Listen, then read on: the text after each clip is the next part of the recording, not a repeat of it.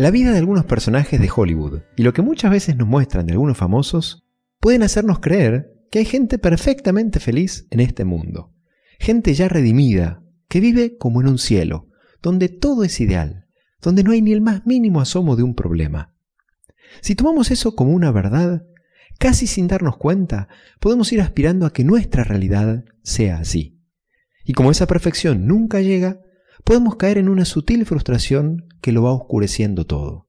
Si en cambio asumimos que solo vamos a ser del todo felices en el cielo, no va a costarnos hacer las paces con todas esas pequeñas molestias e imperfecciones, nuestras, de los demás y de la realidad. Pedile hoy a Dios que te regale aceptación y paz frente a algo que encuentres imperfecto.